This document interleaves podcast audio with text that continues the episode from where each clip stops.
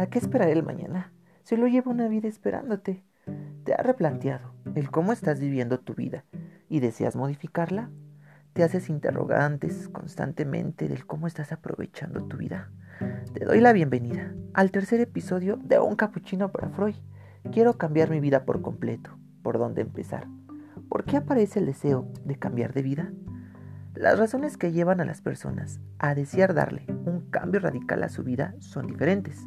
En muchos casos, el motor impulsor es una crisis personal después de pasar por una dura experiencia o no se encuentran contentos con su estado actual. Hay cosas que no les satisfacen y que quisieran cambiar.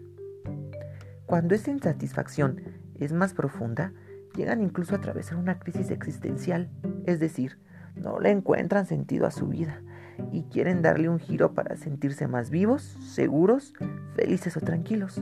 A veces se debe a que la monotonía se ha sentado y la persona siente que ha perdido algo y desea recuperarlo. Una situación bastante común es en las relaciones de pareja, cuando la rutina se apaga y el fuego de la pasión desciende.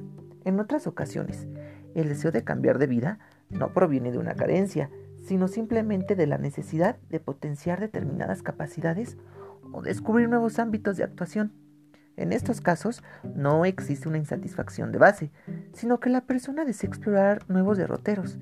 Esta situación es bastante común en el ámbito laboral, cuando las personas deciden que están preparadas para afrontar nuevos retos que marquen un punto de inflexión en su vida. No obstante, el deseo de cambiar de vida no siempre proviene del interior. A veces las circunstancias externas actúan como un catalizador y empujan a realizar una transformación radical una experiencia traumática, una enfermedad grave, la pérdida de una persona querida o los problemas económicos pueden dar pie a diferentes preguntas existenciales que generan el deseo de cambiar de vida. Pero mm, un cambio de vida radical siempre es lo que realmente necesitas. Algunas personas, cuando las cosas no les van bien, piensan, mm, necesito un cambio en mi vida. Hacer cambios es bueno, pero no siempre. Hay que cambiar de vida radicalmente, como si esto fuera una solución mágica que hará desaparecer todas las dificultades. No importa si se trata de un problema de pareja o en el trabajo. La frustración que genera esa situación es tan grande que las personas pierden la perspectiva y pretenden solucionar una dificultad puntual acometiendo una reforma integral de vida. Lo que suele suceder en estos casos es que el cambio es de tal envergadura y tiene tantas implicaciones finalmente la persona se deja vencer y no cambia nada. Sin embargo, el cambio por el cambio no es la solución más adecuada. Es como cambiar de vaso cuando el problema radica en que el agua que estás bebiendo está contaminada. A veces los cambios son drásticos. No solo no eliminan las dificultades, sino que pueden acarrear nuevos problemas.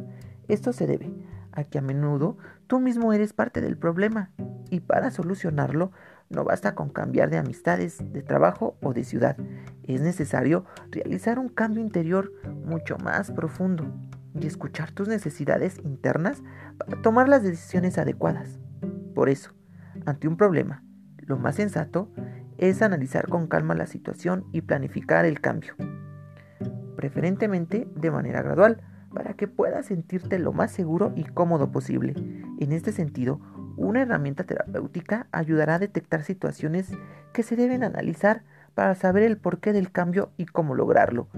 La vida nos empieza a dar respuestas sin pedirlas cuando estamos listos para recibirlas. Confía en lo que puedes ofrecerle a tu vida. Soy José Carlos Robles. Gracias por escucharme. Si deseas visitar mi página de Facebook Taza de Café, también serás bienvenido con el link emociones.jcarlos. Nos vemos pronto. Disfruta de tu vida y de las señales que nos mandan para vivirla cada vez mejor. Tenemos una cita el próximo episodio. Hasta entonces.